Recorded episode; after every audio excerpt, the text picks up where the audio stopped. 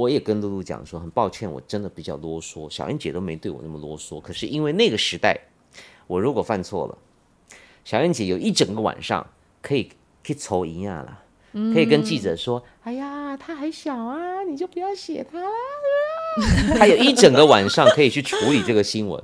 现在不是，你一说错话，下一秒 IG 限动就出去了，对，你根本没有犯错的机会。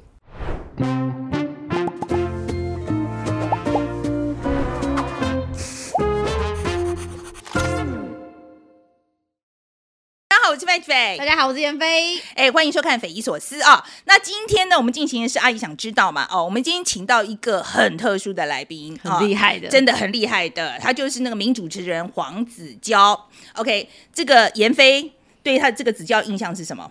就是三金的主持人啊，所有的大型电影都看得到他的声音，然后在那个综艺节目啊，或者是访谈，全部都是非常厉害的主持人。对，然后对他印象就是说，哇，这个反应超快的这个嗯一个主持人哦。然后我觉得很多网友呢，也都是说，哎，他不管什么场合呢，都可以非常呃，就反应非常快。我们从小看他看到大、哎，对，就很厉害这样子。今天其实我请子娇来，我最想知道的啊，就是第一个就是，哎，我真的想跟他主持上多学几招、嗯啊。就我说实在，主持来讲，我我其实经验没有很多、他有哎很多技巧。他对对，我想要跟他偷学几招这样子。然后第二个就是说，在我们算是同年纪，呃呃比较接近啊，所以我很想问问他对于传承这件事的想法是什么。那严飞嘞，你想问他什么？我的话就是因为最近奥斯卡国外奥斯卡、艾美很多都是让脱口秀的演员去主持。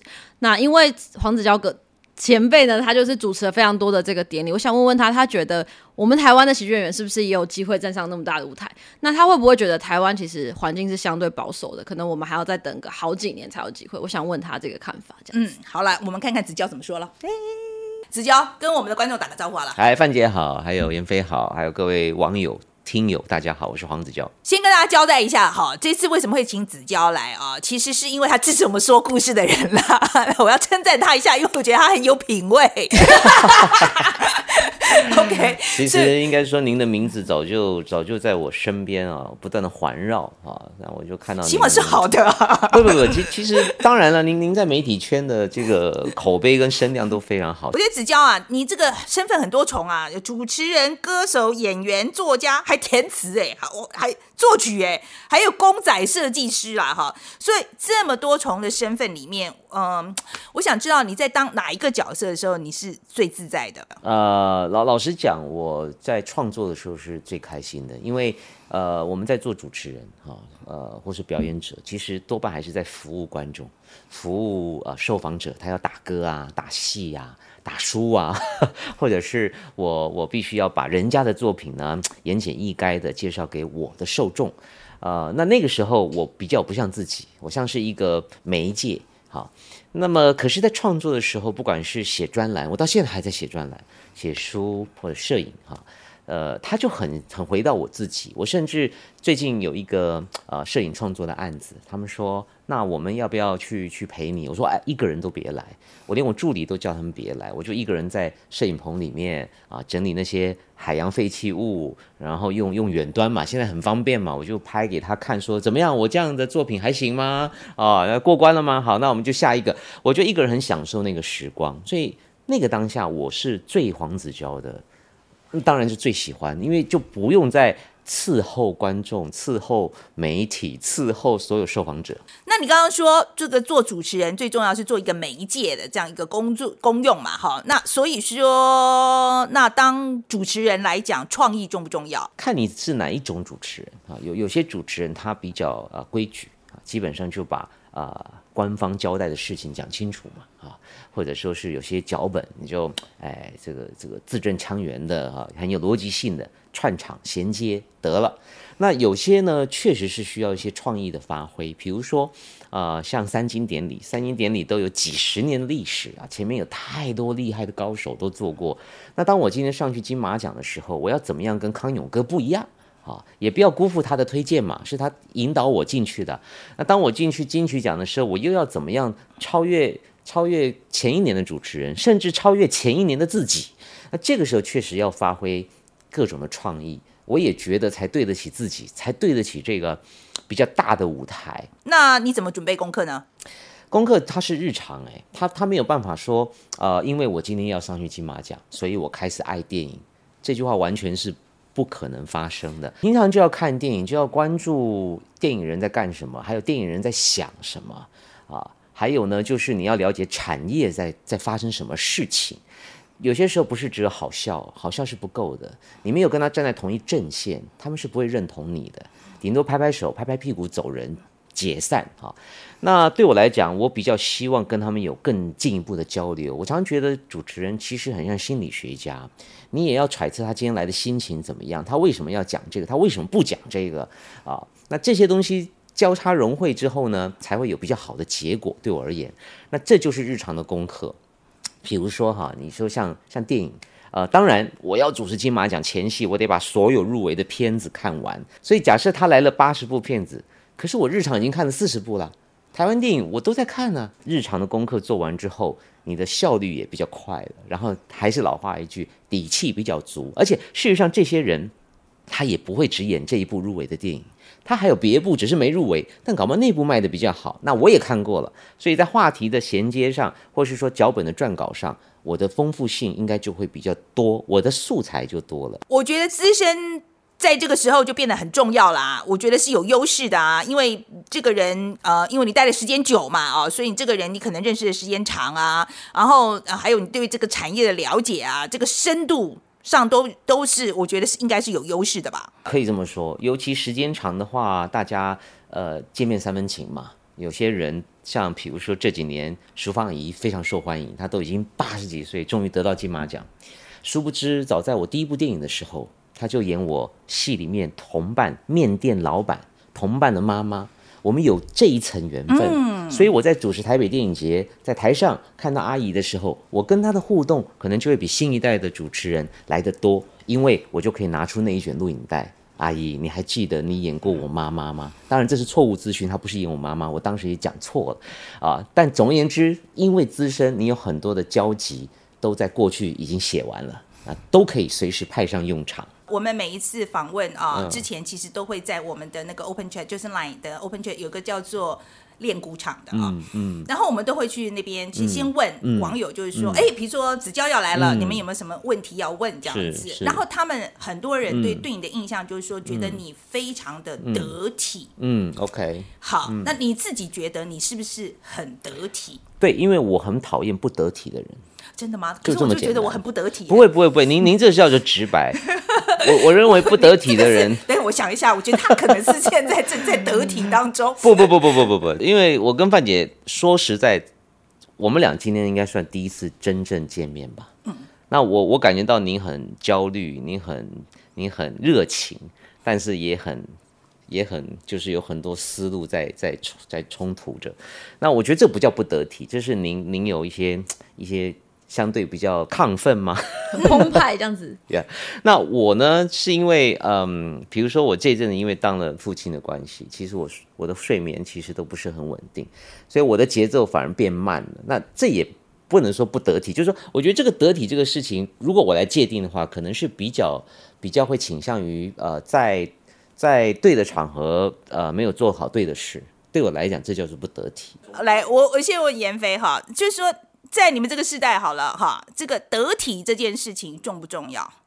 是不是最重要的事？不是，我们很在乎自己的感受，而且加上我就是喜剧演员嘛，我刚刚在旁边听，我就很羞愧，就是我们这个这些讲喜剧的就觉得大家开心最重要嘛，怎么能说啊这样不得体？那我就不讲了。你讲脱口秀喜剧，因为我身边有一个人叫黄豪平嘛，豪平呢，呃，我其实不断的提醒他，我说有些话题别踩，呃，一时之间没事。只是没有被看见而已。嗯，但因为现在网络太容易，就是散播出去了。你以为你在小房间五十个人听，不是的，这五十个人还有他五百个家人，然后传播出去之后，也许哪一天就出事了。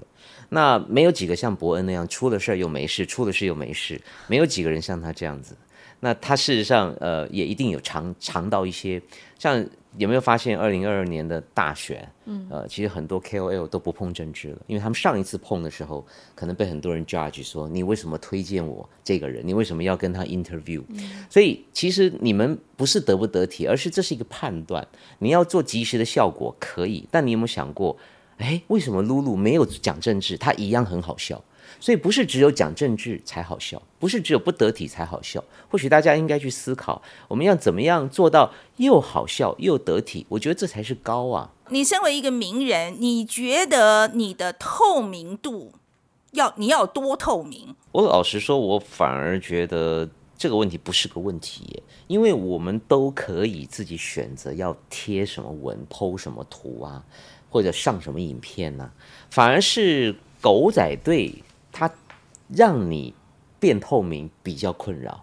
好，就是假设你今天呃在路边，你意，思是说不是自愿性对？你是被哦迫透明的，我觉得这个比较困扰。但是在这个时代，不管是端哥也好，我也好，妍飞也好，其实我们都可以选择我要不要透明嘛。我的孩子出生，我要不要 PO 照片呢？我要 PO 到什么时候？我可以决定啊。所以这个没有困扰我哎，所以我我反而觉得社群这个时代挺好的，因为以前没有社群的时候啊。比较困扰的是，所有的名人都是挨打的份。哎呀，这个记者写你好你就好，记者写你坏你就坏，我们完全没有机会去反驳。可是因为有社群，终于我有自己发声的平台了。比如说，我举个例哈，早上呢，我们做个联访，聊了一些内容，都不是我想表达的。回到家之后有点阿杂，以前就是阿杂到明天见报，你看果然写这个，现在是。阿展，好了，我自己发一篇，我啊要讲什么我就全讲了，你们没问的我都全写，所以反而这个时代对名人来讲是非常有优势的。我真的是常年是您的粉丝，谢谢然后呢谢，谢我看到你主持了非常多那个海外明星的见面会，谢谢尤其是韩国的。谢谢。然后我非常喜欢的孔刘也是您访问的，对，然后我也是，我也好对喜欢他。两个忽然间变少女了啊，范姐。然后我就特别想请问您，您是怎么做到，就是这些明星他们可能来见面会都是非常放心的交给你主持，然后口碑也可以很好，因为我看其他人主持可能常常会受到抨击这样。你讲到信任这个事情哈，其实老实讲，有的时候都是主办方呃做的决定。他不是孔刘决定主持人选的，事实上孔刘根本不知道我们是谁嘛。嗯，那所以第一时间你要在业界先累积一个口碑嘛。那这个口碑是从日积月累，你每一次的工作，每一分每一秒的战战兢兢。我举个例子很有趣，有一年我终于接到了一个好大的银行，他们开的一个记者会，在宣扬啊、信用卡。嗯，然后呢，我主持完之后呢，他们那个主管就来跟我说。哎，你知道为什么找你来主持吗？你都没有主持过我们家银行的活动，对不对？邀功了啊！我就说对啊，为什么？他就说，因为我上次在小巨蛋看到你主持一个呃投资公司的活动，我觉得那天你表现的不错，因此我就把你推荐给咱们公司。所以这个每一分每一秒那个蝴蝶效应，我我非常的清楚。你你在这边做的不好，你以为只是单一事件，其实不是，它后续影响了好几条线，还有一些小技巧了，比如说孔刘，呃，老实讲，见面会的前一天是记者会，记者会的时候，我认为他对我还是有戒心的，他真不知道我是干嘛的，好，但我那天做了一件事，我穿了一件大枫叶的一个一个卫衣，我特别去那个那个品牌买，因为我知道那品牌都有很多加拿大的 style 在身上，我特别到仁爱路圆环去买了一件，我就让他知道说我是冲着你这个加拿大的鬼怪来的。那这个时候，我认为他应该稍微有一点点。对我改观了，就觉得哎呦，这个人是有备而来哦。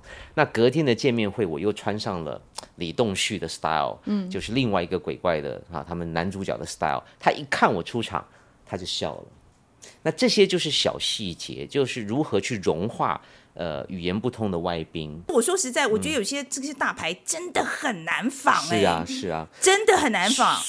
哎，你会不会讲一个很难仿的，好不好？不要讲谁，我们不要讲谁，我们你只要形容那个情况就好了。好，我我记得有一次在大陆印象很深刻，有两位大明星同时担任电影的主角。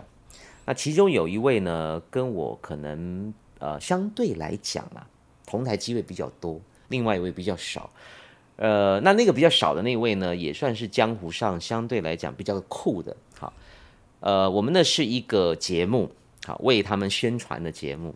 录到时间差不多有点可能超长了吧，他就走了，哈，他就走了，没有完呢。嗯，没录完。好重点是 他那怎么办他还把另外一个人也带走，哇！因为他可能也不想自己做坏人嘛，嗯哼，就剩我们两个主持人跟导演在撑啊。那台我们不能让台下的粉丝知道，原来他们已经离开了。所以那个场子让我对这个艺人留下非常深刻的印象。不好聊就算了，你自己的作品、自己的场子，你自己都不愿意多留几分钟。我们做主持人的命有多贱啊！我们真的是真的是得帮，我们还在继续帮你打戏哦。我们还得要安抚你的粉丝哦。我这个真的是我一辈子永远难忘的耶。嗯，就是就是，当然那个时候我我我也辛苦，我没什么选择权，有工作我就接。但现在如果我再看到这个名字，我肯定不接的。嗯，我不我不想再为你服务了。我其实今天很想跟你谈的一个啊，就是其实跟我现在心境可能有点关系。嗯嗯其实我觉得我常常在想传承这件事是。OK 是哈，我觉得讲传承这件事情，其实对他们年轻一辈来讲，我以前一直都觉得说我在国外学这么多东西，然后我觉得我们特派员这个行业基本上已经灭绝了。OK，现在没有频道有钱做这个事情了。我总觉得我们这个经验很特殊，很珍贵很珍贵。对，总要想办法传下去传下去这样。可是我我老实说，我就回来以后，我就觉得他们不是这样想的。嗯，他们也不一定想传被传了。对他们不想不一定有想会被传嘛，哈。所以，我想要跟你谈谈这个事情。你跟小燕姐这个缘分怎么开始的？然后，你觉得从小燕姐那边学到的最重要的是什么？一九八八年那个时候，小燕姐突然间跑去做制作人，她不是主持人。她跟这个当年她的好姐妹呢，苗姐开了一个公司。那我呢，从大约十岁有记忆开始看小燕姐的综艺节目长大的。明明就有很多主持人，我不知为何就对小燕姐还有她所介绍的排行榜，还有她演的一百啦，她旁边有很多宝贝蛋，李立群、李国修、顾宝明这么厉害的人，他们一起搞了一些节目，后来还有周末派啊，什么都很潮。因此我就逮了一个机会，就觉得说我要去比赛，我要去选秀，我是想去看制作人小燕姐一眼偶像，因为那个时期就像您讲的，很不透明。我们要见到小燕姐太难了啊！那就因为这样的缘分呢，我就去比赛，不小心还过关斩将了。当然，我确实很小就挺爱表演的。结果呢，大概未免了几集之后呢，公司就找我们去签约了，我就成为他麾下的艺人，开心的不得了。呃，到后来几年呢，呃，他自己开了经纪公司，我又继续的续约。时至今日呢，我认为我跟卜学亮应该已经创下了世界纪录了。一个公司的经纪人跟一个艺人合作已经三十四年，没有换过老板。到现在没有换没有过，，我觉得这真的是世界纪录哈。那至于他给了我什么启发呢？我我真的告诉大家，不是不是开玩笑，三十几年来，他真的没有骂过我，不管我做了什么，大家觉得呃很不认同的事情，他会自己生闷气。所以我们总经理会告诉我说。你知道吗？小燕姐在家又犯气喘啦，你自己小心一点啊，类似这样。但小燕姐真的没有打电话来说，你们就这样，never。可是你会怕呀，你心里有个 有个啊，有个压力在，我我让小燕姐不开心了，我觉得这招很厉害啊。第二个呢，他用身教来教育我们，啊，比如说不迟到，比如说广结善缘。你说这些年来，我是他粉丝嘛？我小时候也看过报纸啊，很多娱乐圈那些大哥大姐骂来骂去的，哎呀，他的节目不怎么样啦，这。可是基本上张女士没什么还手跟还口的记录，哎，我觉得这个修养太高了，就是那个层次太高了。那这些都是她给我的身教。我先说哈，在问这个问题之前，嗯我其实心中会想，哎，可能会谈说，呃，比如说主持的方向啊，哈，或是技巧啊，没有都没有。可是这个学的是做人的道理，说真的，我站在他旁边那么多年，我当然会偷学一些技巧，嗯，呃，但他没有真的说来你讲这个，来你不要讲这个，很少，可能不超过十次。或许有一些很重要的大场面，真的怕我们说错话的时候，他会拉你一下，或者是提醒你一下。我相信他心中知道什么才是对的，可是他也知道我讲一百句，还不如你自己去体会。我认为是这样。很多人会说豪平跟露露是你的徒弟啊，你自己觉得是吗？说实在话，如果硬要讲，比较深入交流的是露露啦。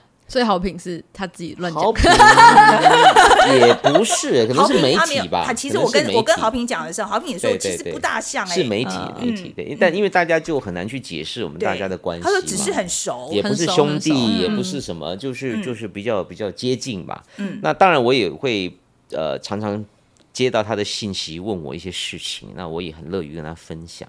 但真的是手把手的去啊、呃提点的是露露啦。那那这就这个就很矛盾，就为什么小燕姐没有手把手？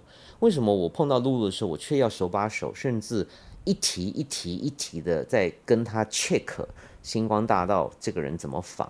因为时代不一样了。我我也跟露露讲说，很抱歉，我真的比较啰嗦，小燕姐都没对我那么啰嗦。可是因为那个时代，我如果犯错了，小燕姐有一整个晚上可以可以抽一样啦，可以跟记者说：“哎呀，他还小啊，你就不要写他啦。”他有一整个晚上可以去处理这个新闻。现在不是，你一说错话，下一秒 IG 限动就出去了，对，你根本没有犯错的机会。你为什么那么喜欢送铂金包？金钟奖送露露，后来最近又说要送许芳宜。好，那那个为什么、为什么这么喜欢送铂金包？露露那个，你可以考虑送给我。许芳宜 许芳宜老师是皮带，是皮带，哦皮带当时就讲了，而且后来我们把它转换成捐款了。OK，好因为徐老师说，我不能收啊，我我我我我不能，就你的祝福我已经很心领了。我说那徐老师，我一言既出，驷马难追了，我就把这个预算拿去当捐款。徐老师同意了。其实两个案例不同啦，露露那天在星光大道上，呃，我也不知道哪里天外飞来一笔哦，呃，老实讲，我觉得我们不会得奖啦，我才会开这种 承诺。哦，原来你 OK OK 祝福。我到当下，我到当下，你看那个重播嘛，我其实表情是，我其实是不觉得我们会得奖。那么既然都已经是婚礼承诺歌手嘛？对，嗯那既然都已经承诺了，而且事实上他也等了那么久，嗯，呃，他也蛮喜欢时尚的。啊我也后来才知道，原来那是他第一个爱马仕。Anyway，就就就送了。我在这一两年的金钱价值观，尤其因为疫情，有做了很大的调整。呃，有些事情你不做，你要什么时候做？你要等他得到第十座吗？那当然，他再得下一座，我也不会送了。可是总有一个纪念。嗯，大家看到的是一个包，我看到的是承诺，我看到的是爱，我看到的是祝福，我看到的是传承，我看到的是他的等待，我看到的是他对这个行业的热情。他也被很多人批评啊，那我看到他怎么熬过来，所以那个包承载的其实是 story，是然后是回忆。那至于徐老师呢，那天首映会嘛，访问完之后，我觉得完了，明天应该没有没有什么好的标题，只好老梗再下去了。徐老师，如果你得奖，我送你个爱马仕皮带。好了，新闻就出来了，那也达到了。为了梗这样子说的，Oh my god！我希望他这个活动我那个片子我很喜欢啊，我也很喜欢啊，是吧？我也心我心很喜欢，，我自己这我，所以我我很急啊，我很希望这个片子媒体，我拜托你们写，可是我要怎么拜托呢？所以我我那时候想说，哎，也许我加了这句话刚好是时事梗，或许有一点机会多一个新闻，哎，果然就就有了。那么好厉害，真的好厉害，这这不是厉害，这是好厉经验，经害真的好厉害而且好贴心哦。我跟你讲，我方怡那个电影，我们也特地帮她做了个专访。我当然也是希望希望帮她推广，而且我跟嗯方怡是真的很久的朋友。说实在，我们就就在纽约就是姐妹了，是所以我真的很希望帮她推广。可是我真的觉得，我就就没有你讲那一句话有用啊！我看你的资料啊，就是说你这个三金呢、主持过十一场嘛，right？我没有你后来算，太多了我。们帮你算了十一场，OK？为什么后来你就说我不要主持了？第一个，我不想要卡位卡在那边，因为我当年能够接下金马，也是因为康永哥退下了，他也说他不主持了。然后执委会问他有没有建议的人选，他就告诉执委会说，我觉得黄子佼准备的差不多了。呃，当然还经过了比如说主席啊、张艾嘉他们的同意了，但 anyway，将心比心啊，就我们到了某种资历，应该是享受掌声，但是也分配掌声。掌声永远不是只有给自己，如果能够给身边的人，给给所谓的土地，多好，雨露均沾。那还有一个第二个重点是，我觉得我江郎才尽了。在我、对，在我做完金钟奖那一年，呃，我一个人分饰多角。每一段跟不同的人搭档，我一下又变贾静雯，一下呢又跟谢盈萱，我真的觉得好累啊！我我我就跟主办方说啊，我觉得我江郎才尽了，我没梗了，明年就你们先先啊，就我就先告退了，公开宣告就不做了。那包括金曲奖，我我我那时候在第二次一个人主持的时候，我发想了一件签名的涂鸦西装，现在在北流做展示。我非常的 proud of 我当时的这些疯狂的想法。这么多届金曲奖，只有一套主持服进去展览，就是那一套。那下次我要干嘛？不进则退，我一定会，我一定会每况愈下。所以我就选择 say goodbye。你刚刚这个态度，我就是蛮佩服，因为我真的觉得江郎才尽的时候，我绝对不会承认。我绝对不会承认，你懂我意思吗？我就是说，因为有些事情可能心里有点底，对，心里都知道，但是我不会说出来，因为这个东西太重要。我懂，我懂。可是范姐她还是看场合，如果是有一些局，她的关注度没那么大，我就算是觉得自己是江郎，我还是会硬着头皮上。但是三金，因为他的它的能量跟你比较承载的事情太重要了，它是一个年度的颁奖典礼。你你要帮所有年度的优秀工作人员服务，对我而言，它的它的哇，那个压力是非常大，所以那个标准会比较高。我说实在，我们做这一行，创意很，我觉得是太重要了，对呀，所以你怎么办呢？我觉得这个时候，你你你为你自己做什么？呃，就是还继续不断的吸收。我我我我常常去看展览啊，跑很多的市集啊，呃，多到可能。大家都开始觉得奇怪，你哪来那么多时间哈？我说，可是我每一次去我都不不累呀，就我不累，就明明很困很累，可是一到那里看到他们的作品，跟这些创作人交流，然后哇，每个人都那种呃充满希望的样子，我反而像是去充电了。那这些充电对我而言非常之重要。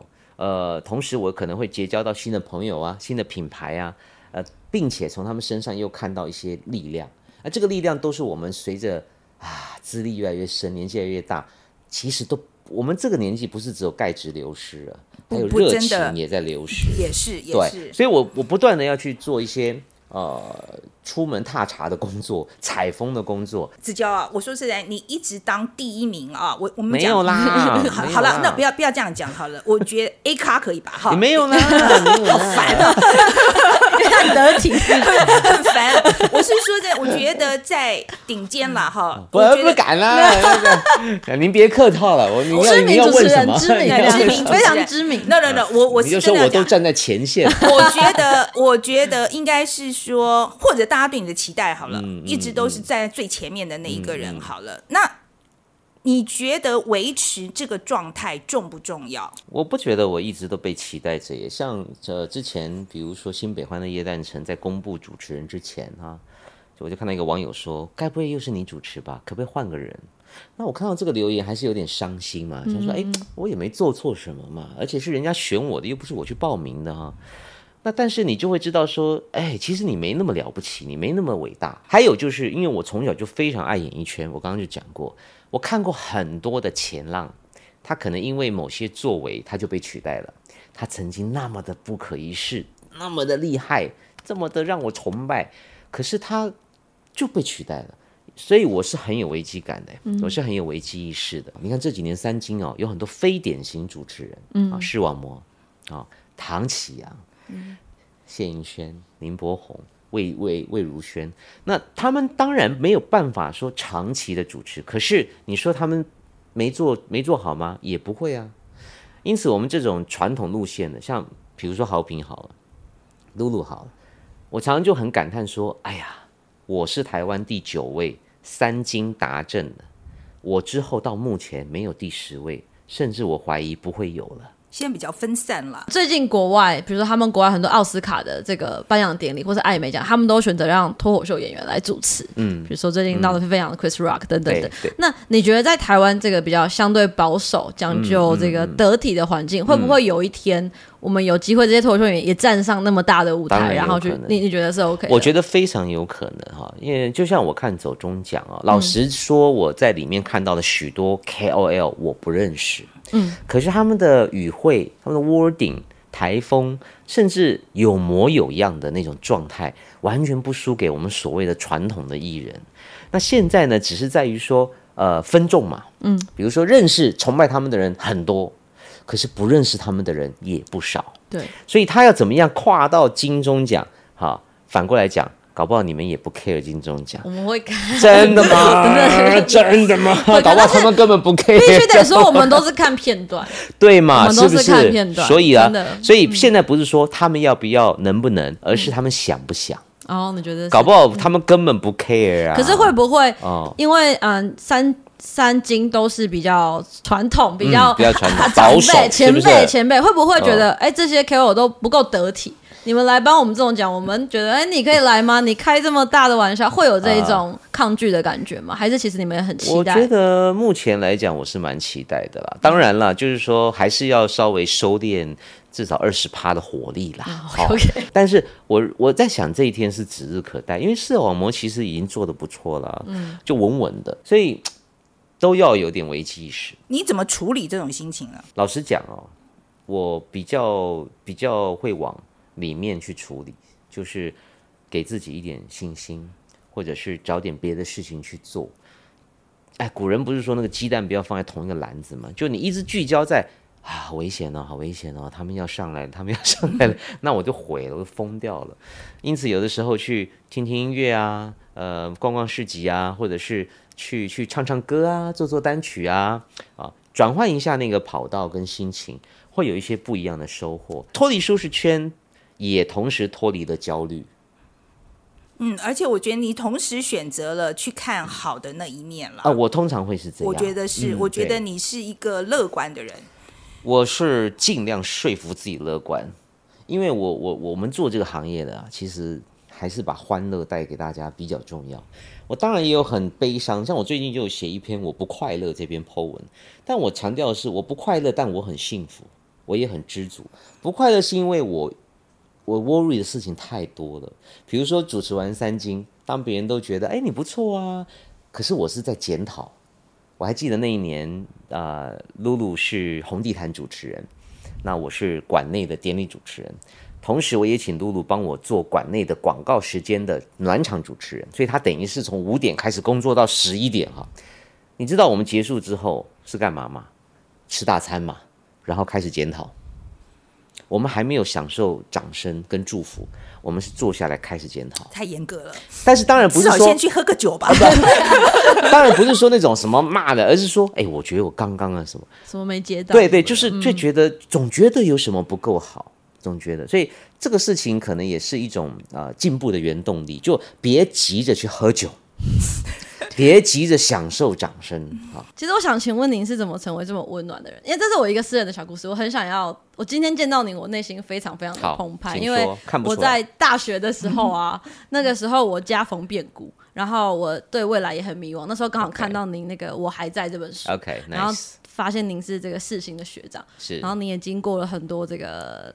呃，人生的那个起伏，这样，然后看那本书，我就很很澎湃，很感动，我就真的私讯您，我也不知道为什么，我那时候做这件事情，真的，我私讯您的粉砖，然后打了超多的字，OK，然后我就说我现在怎么怎么样，结果您竟然回我，您回我好几个录音档，然后就是非常具体的跟我说 你应该怎么做，你现在讲的这个事情你怎么样怎么样怎么样，OK，你还说了一个就是说你这个年纪的人比我们这个年代人。有机会多了，你不能发生这种事情，你就觉得好像一事无成，你就要放弃了。嗯，然后我就是想说，哇，您这么一个大忙人，然后我就痛哭失声。从那天之后，我就真的，我是真的，我就非常的觉得，我真的应该要更努力，而不是就这样好像听天由命，然后就自我堕落。所以我就开始很积极的找工作啊，然后现在工作稳定了，也开始追求自己想做的表演的事业。所以那一天知道有有机会可以就是近距离的哦跟你接触，我真的是想要当面跟你说谢谢你救了我命。哦，哇哦，我真的完全不记得这些事情。大概哎是嗯五年前，我刚毕业的时候，就非常感谢。如果要讲的比较幽默一点，就是说我没有那么忙啦，然后呢，我粉丝没那么多了，所以会来找我求救的人不多。假设今天是五月天阿信，他能够有一万封私信在小盒子，他也没空理你了。那我的粉丝可是你也是多到记不得这件事。有没有没有没有非常没有忙对对对，我记不得是记忆不好，不是说人太多哈。那第二个就是说，我会看内容。有些如果他只是来借钱的，还摆明是复制贴上的，我当然也不会回。但像像假设严飞是写的这么多，我就知道他确实需要一块浮木。那我能做的也也就是那几分钟讲几个语音档，我会少块肉吗？我为什么不做呢？我为什么不做？但是因为我们就是素昧平生嘛，我就是啊，是其实作为一个名人，我们每天面对的人都是素昧平生呢、我跟他也素昧平生，但我不会给他眼脸色看呐、其实我们做这个行业是服务业嘛，我在台上一上去那个跨年晚会，台下都素昧平生，但我不会不理他们呢、所以对我们来讲，很习惯跟陌生人交流，但是台下的观众不一定会给我热情。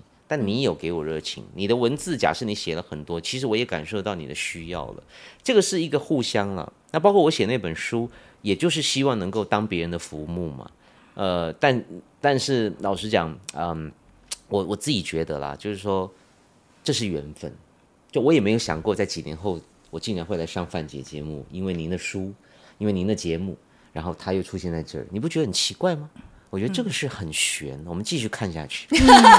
不过子娇这是客气啦，我觉得你这个个性就是一个广结善缘的人，真的你其实你就是不无意识我一直的可能都是对我是有意识的广结善缘。呃，我觉得有有意识的广结善缘，但是很多事情就是做习惯了。我我真的觉得这是一个变成我觉得你一个呃下意识的一直在做的一个东西。当，然，嗯，这个事情是因为痛定思痛的结果。嗯，因为比如说像刚刚你提到，我经历过一些起伏，嗯，那那个时候我当然也很清楚，我活该啊，我做错事，我当然是要经历这些高低起伏。但是我也很庆幸我自己没有没有暴怒反击，或者说是做出一些很失控的动作。所以之后有很多人愿意帮助我、提拔我，就是因为这种以和为贵的中心思想。那他去见证了我原来有机会翻转，因此我就一直朝着这个所谓的广结善缘、以和为贵的方向前进。那所以那个其实是经过一个一个盘整之后的结果了。我我也不觉得我二十几岁就懂这些，人生低谷啊的时候，你通常怎么处理？真的跟大家一样哎，就是把那门窗都都关起来，就窝在沙发上。一下班那时候工作不多了，大概就只有一个电台工作。一下班下午我就就收工了，我就躺在沙发上。我还记得那时候住在忠孝东的巷子里面，然后就一只狗陪着我，就这样啊，半天就过了。那后来怎么又从沙发上站起来呢？朋友啊，朋友就会没事来找我打麻将啊，嗯，就是来来陪我了，我们就那聊聊天啊，交到一些对的朋友。呃，也许范姐觉得我很我很乐观，我朋友更乐观。我很多朋友是，我常常觉得他没有烦恼的耶。那那我我慢慢被他们引导，被他们引导，就是说，哎呀，其实，哎呀，不就是这样吗？嗯，就日子就是这样。然后你你只要愿意做，啊都有希望的嘛。你不做，啊就什么都没有。所以大概就是被很多很棒的朋友带领。我要问问我们那个股民的问题啊，就是我们练鼓场来的问题哈。第一个问题，这个股民呢叫做凯莉，是那个百灵凯莉吗？果的凯那个凯莉啊，我们百灵果的凯莉啦是凯莉啊，嗯，凯莉。这么有名的凯莉，真不好意思。我想要知道你怎么看现在年轻人看网络节目，期待主持风格更犀利，玩笑更直接。你有没有想过要调整你主持的风格跟尺度？嗯，啊，你怎么看玩笑的界限？我必须讲，因为他们都太年轻了。其实我年轻的时候啊，也是口无遮拦的，然后受了点伤啊。我曾经被叫到长官的办公室啊，就是训斥说：“你怎么可以讲这个话？”某些人呃，到后来他没有办法在这个娱乐圈发光，是因为他搞不清楚什么年纪该做什么位置跟做什么事。那我现在这个年纪，可能更需要的是，比如传承啊，比如说是温暖啊，呃，跟大家呃分享一些很棒的经验谈呢，胜过于呃口无遮拦啊，胜过于犀利啊，胜过于那种非要把你逗的啊，就是花枝乱颤的。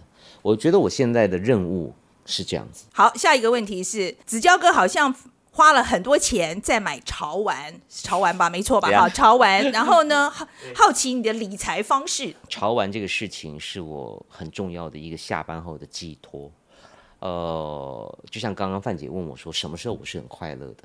我面对这些收藏品的时候，包括艺术品啊或什么，我我我我会被他们的那种创意给吸引，我很崇拜这些想得出梗的创作者。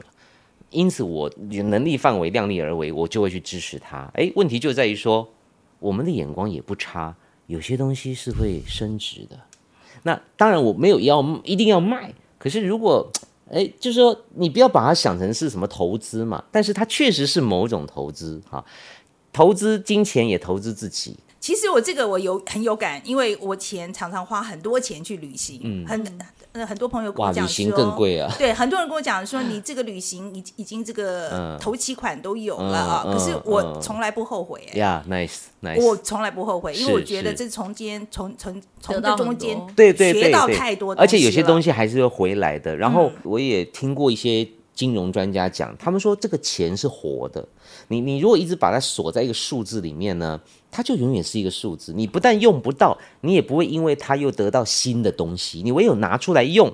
去旅行，去去逛展览，然后买艺术品，跟艺术家交流，哇，我的脑袋又进化了。那那这个钱就不是不再只是一个数字，它会变成知识，它会变成常识。焦哥近年走入婚姻家庭，生活上转变肯定很大，有没有始料未及的改变？有啊，呃，我的家的客厅现在百分之九十的场景都是否 baby。那本来我那里挂一幅画的，就变尿布墙这是我刚刚不想真啊，对不对？我的两个画就在那个，大家隐约可以看到那墙后面有两幅画啊，那那就被遮住了。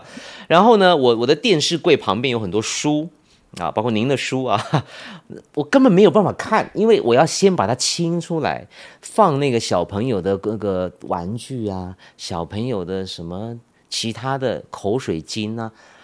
我其实坐在那里，我头蛮痛的，我没有想到说，哦，原来原来大家讲的是真的，而且这么的惨烈。虽然事前很多朋友都警告过我，你将来你别想你家里是干干净净的。我说不可能，我是收纳狂。好，我还是努力收纳了，但这个家已经不是我的家了，这这真的是他的家了，你知道吗？类似这样子。然后我要出去浇个花，我得绕道啊，就是要绕过那个软垫，这个是超过我原来预期的。但我我我我还是蛮享受的啦。我这个问所有的受访者，我觉得，因为我想要知道，对你现在来讲，对现在的黄子佼来讲，最重要的是什么？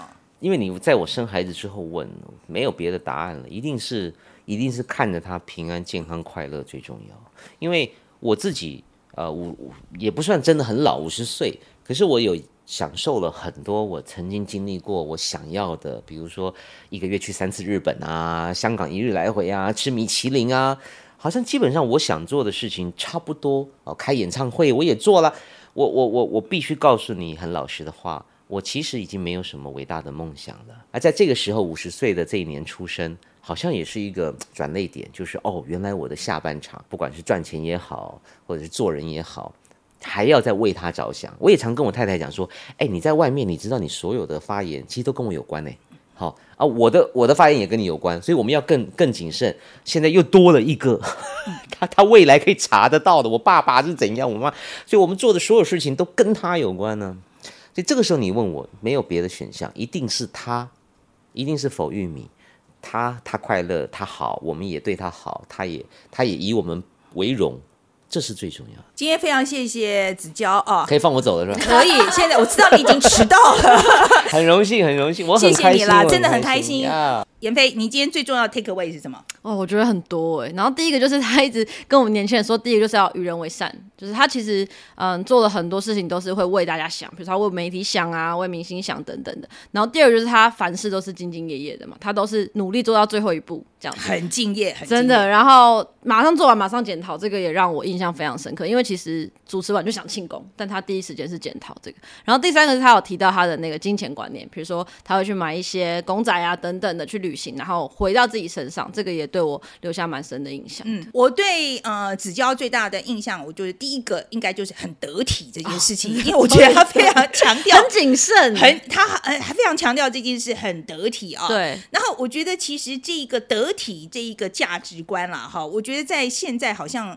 很久没有人拿出来把它当做一个很重要的事情。我们不当回事，年轻人对，嗯可是我觉得他还是觉得这件事情很重要哈，嗯这是第一个事情。然后第二个事情是，就是我觉得我一一再再讲啊，就是说我真的认为他成功的人有两个特质，嗯尤其我们这个创意行业有两个特质，一个当然是你要创意要非常强，对第二个真的是纪律要非常的好。嗯，我觉得子娇就是这两种特质都有的人，所以难怪可以走这么远。哦，他这个事业可以成功这么久。今天为了要做我们这个访谈，他提早了五十分钟来，我从来没有碰到提早这么早这么早就来的。他就提早来，他就是说我要进入状况，这样我非常的佩服。哇，那我真的要检讨，我只准时来而已。好的，会早。呃，其实我觉得每个人风格不一样了，好，不过我从从这里我们可以看出来子娇做事的风格是怎么样的。好，那今天呢，非常欢迎大家哦来留言告诉我们你对于这段访谈你的想法是什么，然后帮我们留言、按赞、分享，懂的也要订阅频道哦。对，好，今天到这边，谢谢大家。